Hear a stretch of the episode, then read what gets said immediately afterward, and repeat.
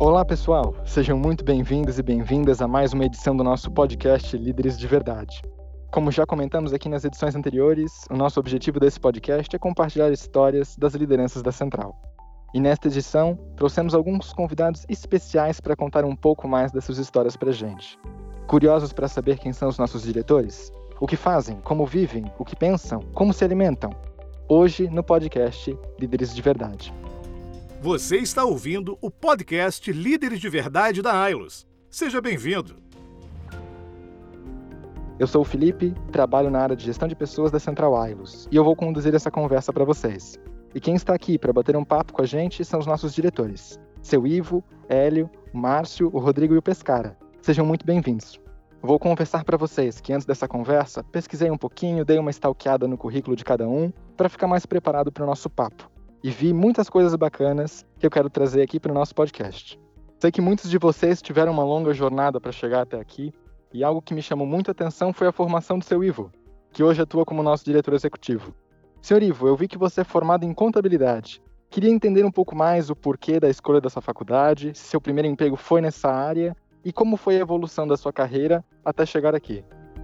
Muito bem, Felipe. Antes de mais nada, agradeço o convite. Satisfação para mim participar desse momento, compartilhar um pouquinho da, da minha história, da minha carreira, é, e num papo bem informal aí, né, a gente evolui nessa, nessa conversa, né? Então, a, é importante ali a questão da, da escolha do curso aí de, de graduação, né, contabilidade. Na época é importante contextualizar um pouco também, né? É, isso já faz muito tempo, no meu caso, foi lá nos anos 80 um curso que até hoje, né, que ele faz muita muita diferença para mim na atuação aí como executivo, né, a contabilidade é, desenvolve assim uma capacidade muito grande ali de, de análise, de solidez, e, mas assim na, na época de fato é, tinha é, muito menos opções, né? Hoje em dia tem muito mais alternativas aí de, de cursos e é, a minha situação na época também eu tinha que optar por um curso onde eu poderia trabalhar durante o dia, né, para uh, estudar à noite, e a contabilidade permitia isso. Além disso, eu tinha eu, eh, meu primeiro emprego, né, foi na área da contabilidade. Trabalhei num, num pequeno escritório de contabilidade. Eu sou natural de uma cidade muito pequena lá do extremo oeste de Santa Catarina, né? E uh, aí já na época eu trabalhava nesse escritório e para fazer a faculdade tinha que sair de lá e ir para outra cidade, né? Também assim falando em trabalho, como eu nasci bem no interior, eu estudei da agricultura familiar, uma família grande, a gente já começava a trabalhar bem cedo aí, ajudando o pai aí na, na agricultura, né? E aí vindo para cá, a faculdade, é, eu fiquei muito feliz aí nesse nessa caminhada aí de, de, da contabilidade é, também atuei um pouco em escritório de contabilidade aqui em Blumenau e depois acabei é, sendo convidado por colega até de, de faculdade para trabalhar na antiga Cred Ering, né? É, que hoje é a Via Cred. Então comecei lá em 83, fui o décimo colaborador né? e ajudei ali durante 20 anos a estruturação da, da cooperativa Via Cred e sempre é, estudando. Então, após concluir contábeis, isso foi lá em 86, já três anos depois eu já fiz uma pós-graduação, na época, em administração financeira, pelo INPG, e assim sempre avançando, estudando. Fiz também gestão empresarial pela Fundação Getúlio Vargas é, e é, várias outras formações e acabei está cada vez mais claro né que a gente nunca se forma né? a gente cumpre uma etapa inicia outra né? E isso é muito bacana isso deixa a gente cada vez mais é, jovem. Então precisa reaprender aprender sempre né? É, inovar é, dentro do contexto aí da, da nossa formação. Isso é muito bacana. Até no ano passado ainda Uh, fiz um curso aí de seis meses pelo INPG, uh, ah, aliás, pelo IBGC, né? Uh, dentro da área de governança corporativa, também me formando aí conselheiro de administração. então, um sinal que a gente precisa Isso é muito bacana, a gente precisa aprender, reaprender. E a evolução na carreira nossa, ela é, na verdade, uma consequência. Né? Então, a gente precisa. É, é bem interessante também que na minha carreira, já lá no início, essa pequena cooperativa, é, nós, é, eu bastante cedo, lá, tinha lá, lá uns 26, 27 anos, é, já acabei assumindo o cargo de liderança, né? É, para a gente desenvolver o cooperativismo, é, que na época era muito desconhecido, né? e estava limitado só à empresa Ering, né? e depois, lá nos anos 90, começamos a abrir a cooperativa para a comunidade, sempre aproveitando, sempre em situações é, de oportunidades e até de crises, né? Tivemos lá no início dos anos 90 uma crise bem forte no setor têxtil em Blumenau, quando vieram produtos importados e as empresas começaram a terceirizar muito e muitas pessoas perderam o emprego na época e, e acabaram virando micro pequenos empresários, né? Então até então a cooperativa a Credit é, só atendia colaboradores da Ering, né? Mas daí com essa abertura, né? É, com essa essas terceirizações, né? Nós acabamos também abrindo a cooperativa para atender a comunidade como um todo, né?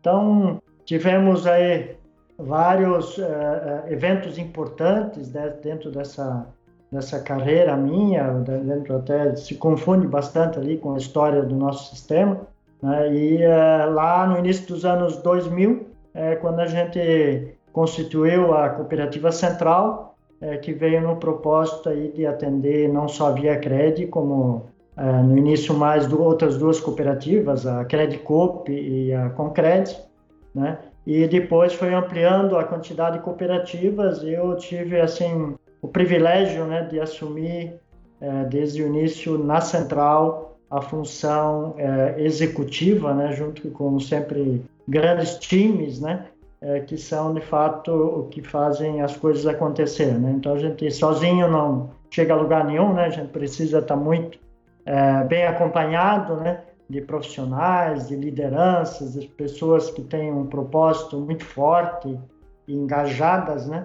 É, isso que junto com toda a minha formação é, que tive, estou uh, me reciclando o tempo todo, é, que fez com que a gente teve essa evolução e, e assim um aspecto bem importante é, que eu considero é que a, é, o, o, maior aprendizado é, que a gente pode ter ele é de fato interagindo né, no trabalho, na sociedade, é, com pessoas é, que de fato tenham propósitos nobres e a gente vai assim aprendendo um com o outro e isso é muito cada vez mais forte e cada vez mais importante.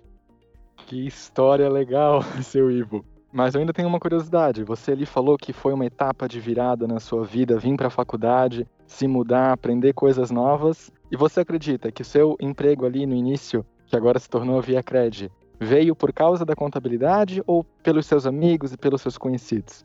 Na verdade, assim, eu tenho uma história já com o cooperativismo, né? Eu já ia com meu pai em assembleia de cooperativa lá em Itapiranga, lá, quando eu tinha lá meus 13, 14 anos, né? É, o pai já era cooperado lá na cooperativa de crédito lá, que tem 88 anos, né? Então eu uh, sempre uh, tive essa influência, né? E a contabilidade, sim, ela, ela foi importante porque através da, da, da, universidade que eu acabei conhecendo pessoas né, que trabalhavam na Ering, outras empresas aqui na região.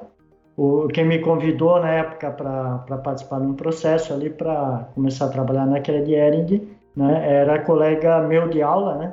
Então isso acabou uh, trazendo essa oportunidade né, de poder participar dessa oportunidade que tinha nessa cooperativa. Né? Mas de fato a cooperativa era, como falei, né, uma, uma pequena organização com uma dependência muito grande, né? É, da Ering, que é uma empresa fantástica, que deixa aqui orgulho aqui da nossa região, mas assim a cooperativa tinha que de fato até para cumprir integralmente os seus princípios de autonomia, né? Ela tinha que se estruturar para poder andar com as próprias pernas, né? Isso para nós que estávamos aí na universidade aprendendo é, como ser empreendedor, né, como controlar, como cuidar da solidez de uma organização, era uma oportunidade fantástica, né? E a gente, de fato, conseguiu aproveitar, né, sempre através de um trabalho de equipe, né? Próxima pergunta agora, eu queria direcionar para o Hélio, puxando esse clima aí de evolução, desenvolvimento. Fiquei curioso para saber uma coisa. Nosso diretor de tecnologia já atuou com programação, agora a gente tem uma grande previsão de contratação. Se a gente pudesse dar uma dica para essas pessoas que querem se desenvolver nessa área, qual seria? Obrigado, Felipe. É muito bom poder conversar aqui um pouco com vocês. Né? Também comentar que eu passei como técnico de contabilidade também, também tenho histórico de contabilidade assim como o Ivo, onde eu estava, onde eu comecei, né? Isso, eles estavam começando a ser informatizados, então me interessei muito pela parte de tecnologia, pela parte de programação. E comecei sim programando, comecei na faculdade né, da Universidade de Guarulhos, ali Grande São Paulo, é, fazendo sistemas para vestibular, para matrícula, programando em Clipper, uma linguagem mais linear, muito diferente do que é hoje né, das programações. E a dica que eu daria é assim, primeiro é vontade, né? Quando a gente tem vontade, se interessa pela, pelo, pelo tema, as coisas fluem muito mais fácil. Então, para quem tem interesse né, na área de tecnologia, numa área de exatas, nas coisas mais né, de automação, inteligência artificial, robótica, é, tem ciência de dados, tem um campo gigante e uma demanda muito grande de profissionais aí no mercado. E hoje em dia, ao contrário, na época que eu comecei, a gente buscava livros né, na, na faculdade para poder, poder aprender e, e, fazer a programação. Hoje, os conteúdos que nós temos de internet para você fazer um autoaprendizado é, é absurdo, né? Assim, praticamente tudo que você pensar tem um como fazer na internet para você buscar. E isso ajuda demais no desenvolvimento né, para todos. Né? Então, metade é vontade. A outra metade é você ter né, afinidade com o tema, gostar do tema, gostar do assunto. E aí isso te ajuda a desenvolver e, e aí é só trilhar um caminho de sucesso com amor pela programação, tudo pode acontecer. Sem dúvida. Seu Hélio, muito obrigado pela tua história, pela tua vivência, por compartilhar com a gente. O primeiro emprego é algo que sempre marca as nossas jornadas, não é mesmo? Eu, por exemplo, comecei aqui na Central há alguns meses, atuando como menor aprendiz. E esse foi o meu primeiro emprego, um marco que eu com certeza vou levar para o resto da minha vida. E falando sobre primeiros empregos, eu vi que o Márcio Obata, nosso diretor de riscos e controladoria, teve como uma das suas primeiras experiências de trabalho o McDonald's, que é uma empresa porta de entrada no mercado de trabalho para muita gente. Ô Bata, compartilha pra gente um pouco mais da sua experiência. Que aprendizados você teve, que conselhos você dá para quem está começando sua atuação no mercado de trabalho agora? Como planejar a carreira? Olha, foi meu primeiro emprego como atendente de lanchonete, né? Então, com 16 anos, eu não, não queria trabalhar, mas minha mãe acabou empurrando para ir lá e tentar achar um emprego, que já estava na hora, estava em casa muito parado e tal. Fui lá, saí empregado e a experiência que eu tive lá foi fantástica na minha vida, né? Trago até hoje boa parte das coisas que eu aprendi, né? Porque empresa americana, né, sempre focada em resultado, qualidade, serviço, limpeza, né? Muita metodologia, muito procedimento a ser cumprido. Então, isso eu trago até hoje, né? Uma das coisas que que, que eu tive como experiência foi essa, né? Então, é, o conselho que eu dou é que realmente a gente sempre esteja focado a resultados, né? Sempre a qualidade no trabalho, prestar o melhor serviço. Então isso, isso veio comigo desde então. Ô Marcião, que ano que foi, cara? Você trabalhou no McDonald's? Dezembro, eu entrei em dezembro de 1986. Cara, eu acho que então eu paguei salário para você no meu primeiro emprego. É mesmo? Eu fazia folha de pagamento no Banco Nacional para o McDonald's. Que, e, qual, qual, e qual lanchonete que você trabalhou? Eu trabalhei na, na, na lanchonete da Ponte do Morumbi. Ah, então não. Eu pegava as lanchonetes ali do Itaim Bibi para até Pinheiros, Perdizes. Sim. Ali era uma outra, um outro grupo do banco que fazia. Nossa, sim, quase sim. que a gente se esbarrou aí, cara. Porque no meu pois primeiro é. emprego eu fazia folha de pagamento do McDonald's. Poxa, que legal. Legal. Era, era, o nome da empresa não era McDonald's, era. Era, era... Réstico. Réstico Comércio, Comércio de Alimentos S.A. Caramba, com esse mundo é pequeno, hein, cara? Quase que a gente se esbarrou. Passamos perto, né? momento. Passamos perto, exatamente. É. Legal. legal. Meu, que coincidência legal. E foram se encontrar na Central Wireless anos depois. É. E ele que me entrevistou, hein? É verdade. O Márcio Vada que me entrevistou. Foi eu e o Ivo que entrevistamos o Renato, é verdade. Você, o Ivo e o, Mar... e o Matheus, os três, assim, ó. Perfeito, meu. Assim, né? Que história incrível, Márcio. Muito obrigado pela tua contribuição. E agora a próxima pergunta é para o Pescara. Ah. Muitos de vocês já estão atuando há alguns anos na diretoria da Central. Mas um dos nossos convidados assumiu recentemente esse desafio. E que responsa, hein, Pescara? Vi que você já tem mais de 36 anos no mercado financeiro. É uma baita bagagem. Se você Sim. pudesse encontrar o Pescara de 36 anos atrás, lá no início de tudo, que conselhos você daria? Bom, primeiro conselho é que conselho é um negócio bem difícil de dar, né? A gente brinca que se conselho fosse bom, a gente não dava, a gente venderia, né? Eu vou tentar reproduzir aqui aquilo que eu falo para os meus meninos, né? Para os meus três filhos, né? Eu digo para eles que mais do que eles acertarem qual é o melhor emprego, eles primeiro precisam pensar naquilo que faz você feliz, né? E eu sei que é difícil, né? A pessoa quando nova fazer essa conclusão, mas ela precisa pelo menos fazer essa pergunta para ela mesma, né? O que que me faz feliz hoje o que que pode me fazer feliz daqui a 5, 10 anos, né? Porque às vezes muito muito dessa rapaziada hoje eu vejo, né? E lá naquela minha, na minha época também, eu vejo que a ansiedade maior era para ter um bom emprego. Não importa o que você faça, você tinha que trabalhar numa boa empresa que te desse um bom emprego e que, que o que significa bom emprego, né? Um emprego que pudesse trazer alguma estabilidade é, econômico-financeira para você. Então, muita gente na minha época deixava de fazer aquilo que tornava ela feliz para fazer alguma coisa que tornava ela melhor economicamente, né? E me lembro que quando eu comecei o meu primeiro trabalho, eu não queria trabalhar no mercado financeiro, eu queria ser piloto de caça queria, eu queria ser piloto de avião na Força Aérea Brasileira e, e, logo de cara já tive uma frustração, né? Porque eu passei em todos os exames, né? passei na prova escrita, tirei em décimo lugar no Brasil inteiro, passei no psicotécnico, não sei como que eu passei no psicotécnico, mas eu passei, né? É, passei no, na prova atlética, correr, saltar, nadar e pular, mas levei, fui reprovado, né? Na, na prova nos testes médicos, né? Que eu tinha miopia, eu tinha meio grau no olho e 0,25 no outro, né? De miopia. Mas como era miopia, eu fui reprovado. Na Força Aérea Brasileira, naquela época, não contratava ninguém que tivesse miopia, né? E eu falei, ah, então agora não acabou para mim, né? Aí meu pai fez a mesma coisa comigo que, né, o que a mãe do Márcio fez com o Márcio, né? Cara, para de é, eu sei que você gosta de estudar, mas você vai ter que trabalhar, arrumar alguma coisa, ocupar seu tempo, ser uma pessoa produtiva, né? E fui trabalhar no banco, né? E aí eu descobri que a coisa mais gostosa do que trabalhar no mercado financeiro é trabalhar com as pessoas, né? É você lidar com as pessoas no dia a dia, atender as pessoas. Muitas pessoas chegavam na agência, no banco, é, não preocupadas em movimentar seu dinheiro, mas resolver um problema que ela tinha na vida, né? E ali eu comecei a perceber que aquilo fazia sentido para mim, né? Comecei a perceber que eu podia continuar lidando com a aviação, né? Poderia continuar usando a aviação como um tema, como hobby, como uma paixão, né? Que eu carrego até hoje, né? Que eu podia fazer alguma coisa que fazia mais sentido para mim, né? Que era como é que eu poderia ajudar as pessoas trabalhando no mercado financeiro, né?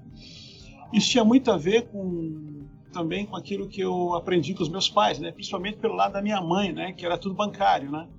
E minha mãe falava, olha, no banco a gente, quando empresta dinheiro, a gente a gente está é, encurtando ou viabilizando um sonho de alguém, né?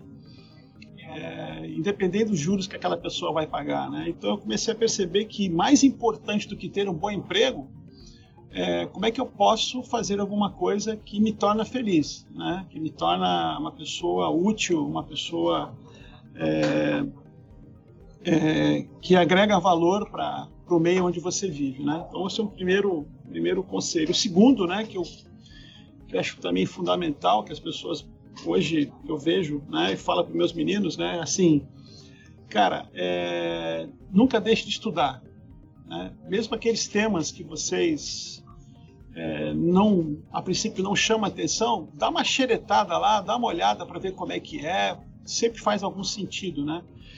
É, mas estude é, um tema que também faça convergência com aquilo que te deixa feliz. Não é estudar por estudar, né? Conheço alguns pós-graduados, aí alguns mestrados que o cara se pergunta para ele se ele é feliz, não, eu não sou feliz, eu, né, eu dou meu jeito, mas eu tenho mestrado e tenho pós-graduado, então, né, também não faz muito sentido, né?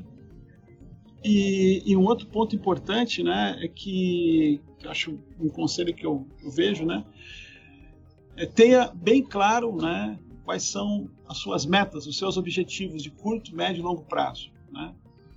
Não adianta nada você definir claramente como é o que significa ser feliz se você não colocar objetivos na sua vida, né? É, esse negócio de deixar a vida me levar é só pro Zeca Pagodinho, né? É, Zeca Pagodinho é ótimo, né? Deixa a vida me levar. Mas ele tinha um objetivo quando ele fez essa música, né? Era ser um dos maiores sambistas do Brasil e ficou como sendo os maiores sambistas do Brasil fazendo a música Deixa a Vida Me Levar. Mas ele não deixa a vida levar, se levar, né? Ele define claramente qual é o objetivo dele fazendo aquele tipo de música, né? E é isso que eu digo para as pessoas, cara. Não deixa a vida te levar né, tome, assume o controle dela, né? Seja o protagonista da sua vida, né? Isso que eu falo para meus meninos, eu tenho três, né? É, nenhum dos três tem um bom emprego, mas os três, pelo que eles me falam, estão bastante satisfeitos com aquilo que fazem. Perfeito, muito obrigado, Pescara, pela tua experiência, pelos teus conselhos, vai valer bastante. Queria direcionar agora a minha pergunta para o Rodrigo. Vi que você iniciou a sua carreira projetando móveis, pois seu pai tinha uma marcenaria. Mas que ainda jovem você começou a atuar em um banco. Em seguida numa cooperativa de crédito, até que chegar aqui na Central, onde você já atua há 13 anos. Como foi essa trajetória de já ter o primeiro emprego numa empresa familiar? Que exemplos você teve dentro desse contexto? E o que te levou a mudar de ramo? Bom, a história, minha história familiar, né? Meu pai e minha mãe é, sempre trabalharam, meu pai sempre trabalhou com, com é, nessa linha de, de, de, projetos, de desenhos, né? Então, no passado, né? A maioria do pessoal não vai lembrar, até pela idade, né? Meu, meu pai trabalhou, tinha uma profissão que chamava vitrinista, né? Então, meu pai ele fazia vitrine de lojas. Então, é, em Blumenau, inclusive, tinha concurso de vitrines, né? Concurso de vitrines de Natal, concurso de vitrines de, de, de Páscoa. Então, era, era, era realmente algo bem interessante, né? E dali ele começou a fazer outros tipos de desenho e, e sempre trabalhando no, no para empresas nesse sentido, né? De, decoração, de, de desenhos para móveis e tal, e vitrines. E, e, eu acabei, né? Indo inicial, inicialmente na minha carreira trabalhar nessa empresa familiar, né? É, claro que a gente é, não, não comecei desenhando, né? O desenho foi um processo, né? É, a gente começa lixando, passando cola, é, recolhendo entulho de obra, né? Então, o processo ele foi um pouco mais demorado. Mas é, é, é, tem vários aprendizados nessa questão de empresa familiar, né? A, a, a próprio, é, a própria dedicação das pessoas, né? A gente fala muito hoje em dia sobre dor de dono, né? De fato, ali eu sentia muito essa dor de dono, né? Olhando, às vezes, algum desperdício, olhando algumas coisas que, que eu via que não estava muito correto, né? E, e esse aprendizado eu trouxe para a vida toda, né? Então, assim, independente se a empresa é sua ou não é sua, né? se você trabalha nela, né? É importante que você tenha, de fato, esse sentimento de dono como se aquilo fosse seu, né? Fazer a melhor entrega, no melhor, usar cada vez melhor os recursos, né? Então, esse é um ponto importante. Da empresa familiar, eu não fui direto para a instituição financeira, eu passei por, por uma empresa que prestava serviço no ramo de seguros, né? É, fazia, é, eu cuidava da parte do escritório, era estagiário, na verdade não cuidava, né? estagiário, depois eu, eu, eu, saí dessa empresa e fui chamado de volta para daí sim ser o responsável por esse escritório em que organizava as vistorias prévias, vistoria de sinistro, então toda essa parte a, atendia o, o, pessoal de, de, acidente de trânsito aí para regular seguro de então é, tinha bastante, é, é, sempre tive muito a questão do atendimento muito forte, né? É, daí sim, depois disso, eu fui estagiário na Caixa Econômica Federal, é, também foi um baita aprendizado, né? É, trabalhei na, na, frente ali de, de crédito imobiliário, organizar a documentação, fazer todo esse processo. É, dali, né, surgiu a oportunidade de eu ir para o sistema cooperativo, ingressar isso há 20 anos atrás, né? Ingressei no sistema Unicred. É, eu brinco que eu comecei no sistema Unicred como procurador, né? É, eu procurava lápis, borracha pelo chão, né? Era, era assistente de caixa. É uma profissão, imagina, começar como assistente de caixa, né? Algo que não faz muito sentido, né? Mas na época tinha porque não existia essas autenticações online, né? Então assim, o caixa fazia uma autenticação, eu ficava atrás dos caixas, depois recolhia os boletos, recalculava, botava numa caixa de papelão e levava num banco para daí sim fazer a autenticação quente, como dizia, levava pro Desk, levava pro Bradesco, né? Depois voltava com essa caixa de autenticação, separava nos envelopes para entregar para os cooperados, então era um trabalho bem bem manual, né? Uh, hoje a gente vê que é tudo muito mais online, né? Então, assim, É, aquela época não tinha essa, essa velocidade toda, né? E fiquei sete anos no sistema Unicred, né? Daí saí de lá como gerente administrativo, né? Tava ocupando a cadeira já fazia uns dois anos, né?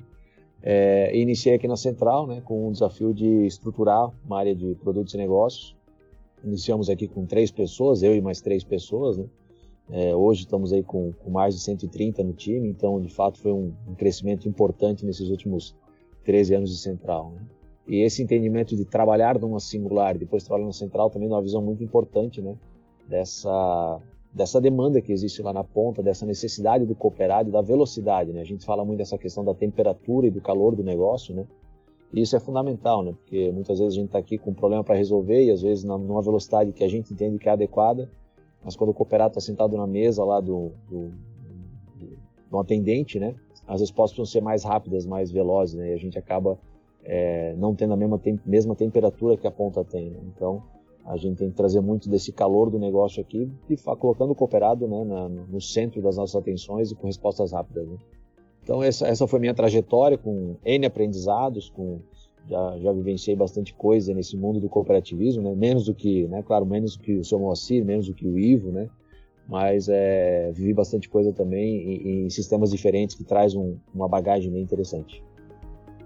Cada um de nós tem suas manias, sua qualidade, seu jeito de ser, que nos faz ser quem somos. E uma curiosidade que eu tenho, que eu acredito ser uma curiosidade de todo mundo que está ouvindo a gente agora. Como é que vocês lidam com tantos perfis diferentes no dia a dia, na tomada de decisões? E que dicas que vocês dão para a galera que está precisando lidar com diferentes pessoas? Empatia, Felipe. Você tem que se colocar no lugar da pessoa, tem que, se você está falando com uma camada da estrutura que está mais no início, você tem que descer naquele nível, né? Se você está falando com uma camada mais, mais elevada da estrutura, você também tem que entender que aquela camada tem uma, uma, um outro objetivo, né, de entender a necessidade, né? Então, primeiro é empatia, né? Ter a humildade, né, de exercitar a empatia em todos os níveis, né? Só assim, né, você consegue é, é, conciliar isso tudo, né? Na minha cabeça e também tem um outro ponto que eu acho fundamental, né? É, agora, com essa, com essa pandemia, nós estamos aqui fazendo uma conversa bacana com um computador na nossa frente, né? Agora, mais do que nunca, a gente vai, vai precisar a, a exercitar bastante a, a, empatia, né? Se colocar no lugar do outro, né? E, e eu vejo que se a gente não souber, nós como líderes, né, não soubermos fazer isso, nós não vamos dar exemplo para aqueles que também querem ser líderes, né? Uh, hoje eu vejo muita gente aí, ah, não vou fazer porque isso aqui não precisa e tal, não tem necessidade, mas às vezes a pessoa não se coloca no nosso lugar aqui de líder, né? A gente tem uma resposta a dar para as pessoas, para quem a gente é, entrega resultado, né? Então, assim, acho que fundamental é, para conciliar isso tudo, na minha opinião, é empatia, com, acima de tudo, com humildade, né? Perfeito. E você, Márcio? Não, na minha opinião, é, concordo com o Renato, né? Empatia e humildade são fundamentais, né? Eu acho que você precisa ter um ótimo relacionamento, né? Buscar aí sempre um, ter um bom relacionamento com todos, né? sempre buscar o ganha-ganha, né? Nas, nas relações, nas discussões, ser bem transparente, muito, é, é, muito objetivo também, né? só isso que eu trago aí para contribuir. Bom, é, do meu ponto de vista, a forma de, de atuar com esses diferentes perfis, é, o primeiro ponto é, é, é respeitar né, é, essa, essa diferença dos perfis. Né? Então, não dá para a gente imaginar né, trazê-los todos para a mesma forma de pensar, para a mesma forma de agir. E a ideia de ter um, um time é, com bastante diferença é, de fato, enriquecer né, todo o processo de, de, construção, todo o processo de, de relacionamento. Então, o lidar, o primeiro ponto, eu acho que é de fato respeitar as diferenças, né? entender as diferenças e, e tentar tirar o melhor de cada uma, né, para construir um, um, um, sistema, um projeto, uma central, uma área cada vez mais robusta, né? É, outro ponto é, é, é, entendendo isso, né, é, saber direcionar, né, conseguir direcionar né, o, o melhor de cada pessoa para as atividades que mais façam sentido para aquela, para aquele perfil. Né? Então, entendendo todo o cenário das cooperativas, entendendo todo o cenário interno nosso, é direcionar. Eu acho que o terceiro ponto é, daí, nesse direcionamento, é da autonomia, né? Algo que eu entendo que faz as coisas, faz as coisas fluírem muito bem, né? É entender o perfil, direcionar e daí dali para frente dar essa autonomia é, para as pessoas poderem aplicar o seu conhecimento, aplicar a sua, a sua história, a sua bagagem, né, no seu dia a dia. Então, do meu ponto de vista, esse é, um, é, é, é uma forma de lidar com esses diferentes perfis, com essas diferentes formas de decisão. Claro que não é simples, né, não é fácil, porque a convivência, né, com, com, com esses perfis diferentes requer uma, uma forma de agir, uma resiliência, um equilíbrio muito forte, né? Mas quando as coisas começam a entrar no trilho e começam a aparecer as entregas, a gente vê que, que valeu a pena. Beleza, muito obrigado, Rodrigo. Seu Ivo. Bom, Felipe, eu posso fazer alguns comentários aqui, né? Portanto, essa troca, né? É, de fato, é, essa, essa, essa diferença de perfis, né? Ela só enriquece, né? Então, a, você tem é, a unanimidade é burra, né? Então, a gente precisa ter sempre dentro de um processo evolutivo, né? Ter opiniões diferentes, ter, ter argumentação diferente isso somando, isso dá, dá uma sinergia para de fato ter decisões sempre mais asadas, mais maduras, né? É, e é, eu acho que é importante sim ter essa, primeiro ter essa essa diversidade de opiniões na formação do colegiado, né? Eu, eu na minha formação, né, muito bem, muito forte, assim, desde cedo, né? que a gente precisa priorizar o ser, né? O ser alguma coisa, né? O, o, é, de ter valores, princípios, e o ter é uma consequência, né? Então, é, se você é alguma coisa é, de fato, você busca desenvolver o teu ser, né? A, a, e isso vale para você como indivíduo, como pessoa na, na, perspectiva individual, na sua relação com a família, né? na comunidade, e, e é fundamental né? nessa relação é, profissional, é, que nem falou, né, que nós temos uma série de pressões né, naturais do, da, da, função, né, é, onde a gente tem toda uma responsabilidade de decidir, é, muitas vezes em nome de, uh, hoje já passa de um milhão de cooperados, isso só está crescendo, então essa essa pressão é bem alta, mas quando, quando a gente está acompanhado e tem um grande time com valores, princípios, isso é é, é, acaba sendo bem mais assertivo, né? E bem mais tranquilo. Então, dessa forma que a gente atua. Seu Ivo, que discurso importante para gente, porque isso mostra bastante que o nosso negócio cooperativista aqui dentro ele é feito da diversidade, é a diversidade que constrói o nosso negócio. Então é muito bom ouvir isso. Hélio, Bom, primeiro, assim, a gente busca o máximo de perfis complementares, né, para somar, né, no que a gente tem no time e ter uma visão mais completa, cada vez mais essa complexidade, né, do ambiente de negócio, mas e aí falando do meu lado pelo ambiente de tecnologia, ele acaba demandando mais perfis, mais especialidades diferentes. E é nessa completude que a gente consegue, né, fazer uma melhor gestão, tomar as melhores decisões. Eu gosto muito do concordar né, que discordamos, né? Então, muitas vezes a gente precisa concordar com o material, concordar com os argumentos, mesmo que a gente discorde do objetivo final, né, do, da solução que vai ser dada. Mas a gente precisa concordar que os argumentos todos estão lá né, no material para que ajudar as demais pessoas que têm que participar daquela decisão entenderem prós e contras e ajudarem a escolher a melhor decisão para ser seguida. Às vezes a gente também precisa separar a opinião da pessoa, né?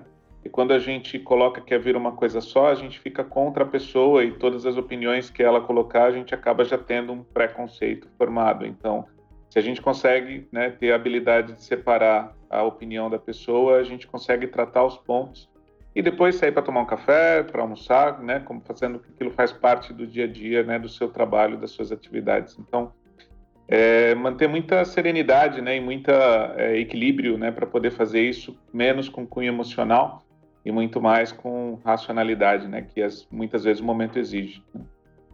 É, se eu posso dar uma dica, né, isso eu aprendi já de longa data e talvez até isso era mais forte do pessoal mais do interior, né, é, de ter esse interesse de perguntar, se tem alguém parado ali para fazer uma pergunta, né, isso a gente vê é, hoje, cada vez as pessoas parecem mais tímidas, né, de fazer a pergunta, né? Então, per pergunta para quem está no lado, interage com ele, porque é, isso é muito rico, né? E a outra é aquilo que ele falou, né, que aí você tem opiniões diferentes, né? Então, escuta primeiro a opinião, né? Então, uh, presta atenção, escuta, não, não fica escutando já para tipo assim, para te preparar para colocar outra opinião, né? Uma escuta de fato é, genuína, né? E aí, é, se olhar para o objetivo, para a estratégia, ver o que, que é melhor, melhor para o nosso cooperado, né? É, e a gente precisa, para isso também, abrir um pouco a nossa, a fazer a empatia, né? é, primeiro com quem está no lado, né? E talvez até primeiro com o cooperado, né? O que, que faz a diferença para ele, né? Porque muitas vezes a gente olha as soluções na perspectiva do nosso mundo, né? E a, a, a, talvez a maioria dos nossos cooperados te, é, vive um mundo muitas vezes diferente. A, demanda que ele tem é diferente. Perfeito, é muito importante ter essa, essa noção de diferentes opiniões, de escutar e agora, para finalizar, eu queria escutar de vocês. Nossa última pergunta. Se vocês fossem escolher alguém para tomar um café, pode ser uma pessoa famosa que vocês admiram, alguém até que não está mais entre nós. Quem que vocês escolheriam para ter um bate-papo ali de uma hora para tomar um cafezinho? Meu pai. O seu Pescara foi uma referência, né? Para mim, né?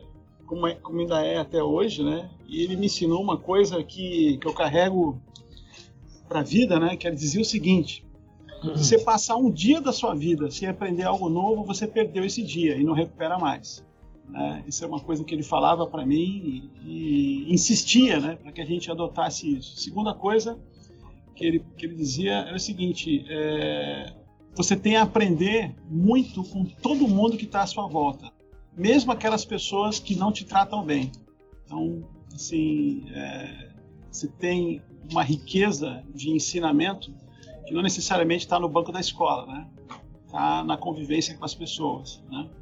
Então, assim, é, e até hoje eu tenho muitas dúvidas, né, sobre as decisões que eu preciso tomar, dúvidas de decisões que eu já tomei, que às vezes é, eu gostaria de ter meu pai para perguntar isso para ele. Perfeito, muito obrigado, Renato. Márcio, e você? É, eu também, né? Gostaria de ter essa hora aí com meu pai, né? Porque ele morreu, eu tinha acho que 12 anos.